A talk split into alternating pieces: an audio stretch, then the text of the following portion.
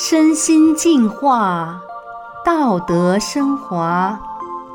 现在是明慧广播电台的修炼故事节目。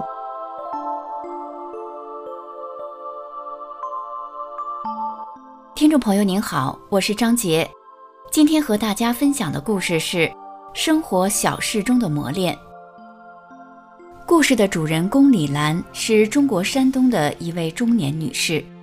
他从小就是一个处处强势、不吃亏的人，也因此吃了不少苦。但是渐渐的，他变了，不但能够做到处处忍让，还能在生活的小事中去除自私心，变成了一个事事为他人着想的人。这么大的变化，他是怎么做到的呢？让我们来一起听听他的故事。我从小就是一个处处强势、不吃亏的人，事事与人争强，也因此吃了不少苦，经历了不少的磨难。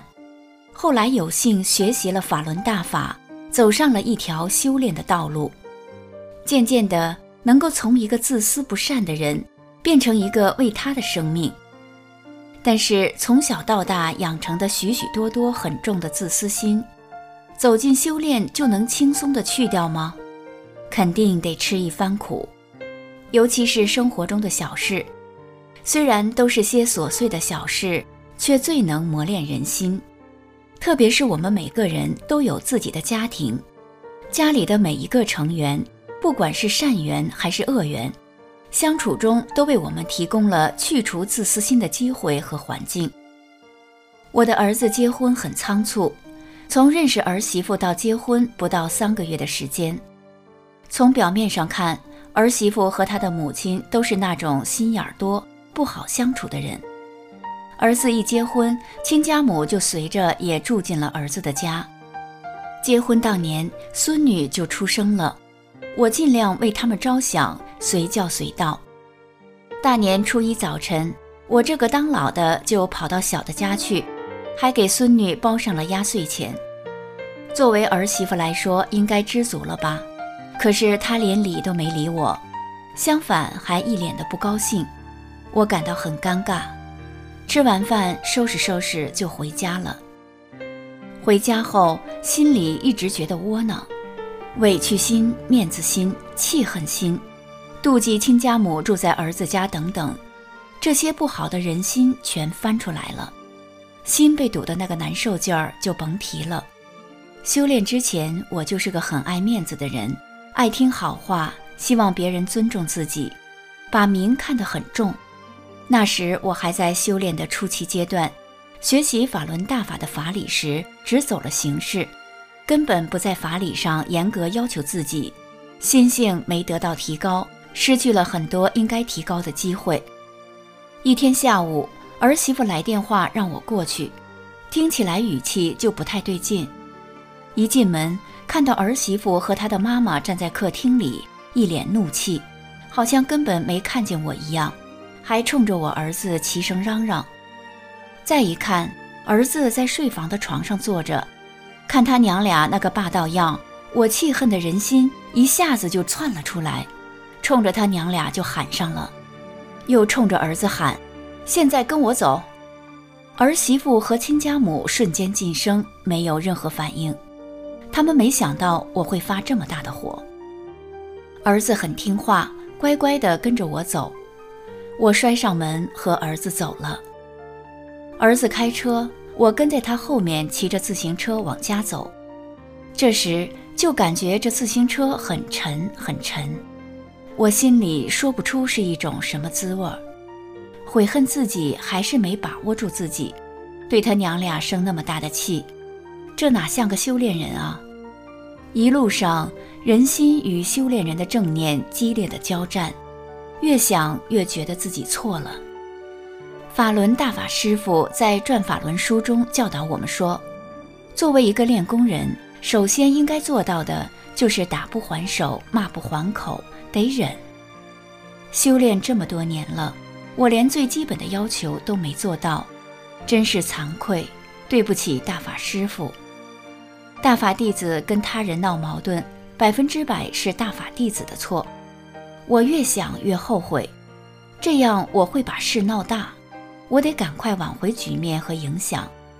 一进门，我就让儿子赶快回家。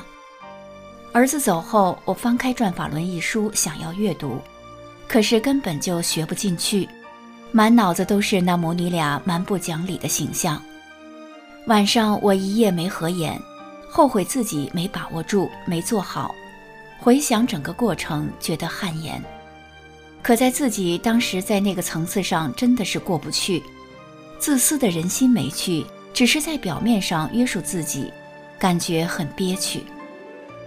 从那以后，我痛下决心，一定得改，改掉那不能吃亏的心，要用大法的法理要求自己，规正自己。从那以后，我真的有了转变。我这个处处强势不吃亏的人，只有大法能改变我。过了一段时间，又有了考验。儿媳妇说她开了个服装店，要到外地去进货。进货的第二天，她没事先给我打电话让我看孩子，我就出去办事了。十一点回家，老远就看见他娘俩站在门前，儿媳妇气呼呼的就冲我喊上了：“出门不带手机，买个手机干什么？不知道今天我开店门摆货。”儿媳妇把孩子一下推给我，转头就走。他们走了，我抱着孩子往楼上走，心里被那个面子心、不让人说的心带动的浑身没劲儿。我猛然惊醒，又是爱面子的心，这事来得这么突然，这不又是在检验我吗？差点又上了面子心的当，看来面子心还是一个挺大的执着，真得下功夫了。想起自己修炼前把那个面子看得比命都重，这么重的人心，走进修炼就能轻松的去掉了吗？肯定得吃一番苦。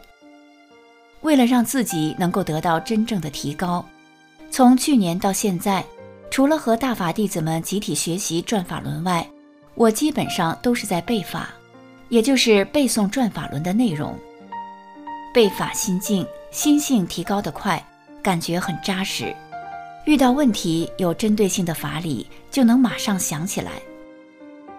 法轮大法能使一个自私不善的我，转变成一个为他的生命。在孙子身上，我就遇到过几次过关的事，明显感觉自己善良多了，遇事知道用大法衡量了，心基本不能被带动了。孙子不到一周岁，还在吃母奶的时候。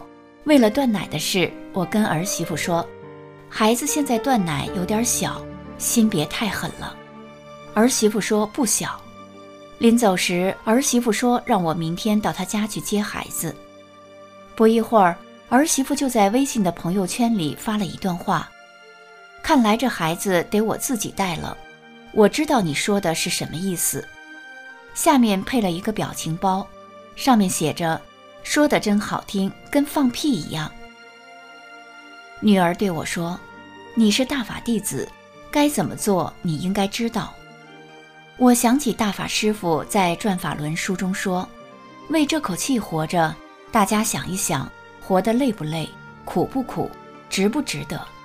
我对女儿说：“没什么，我不动这个心，我明天就去接孩子，我得提高了。”第二天早上，我去了儿子家，语气平和地问：“你娘俩早就等我了？”儿媳妇有点不好意思，她可能没想到我会这么平静。我客客气气地抱着孩子就走了。那一刻，我觉得很轻松，那个强势的人心没有了。通过这件事，我觉得自己实实在在的提高了，最起码看问题不在人心上了。就像大法师父在《转法轮》书中讲的，你老是慈悲的，与人为善的，做什么事情总是考虑别人。每遇到问题时，首先想这件事情对别人能不能承受得了，对别人有没有伤害，这就不会出现问题。在法轮大法的指导下，自那以后，无论儿媳妇怎么刁难挑剔，我都能忍让过去。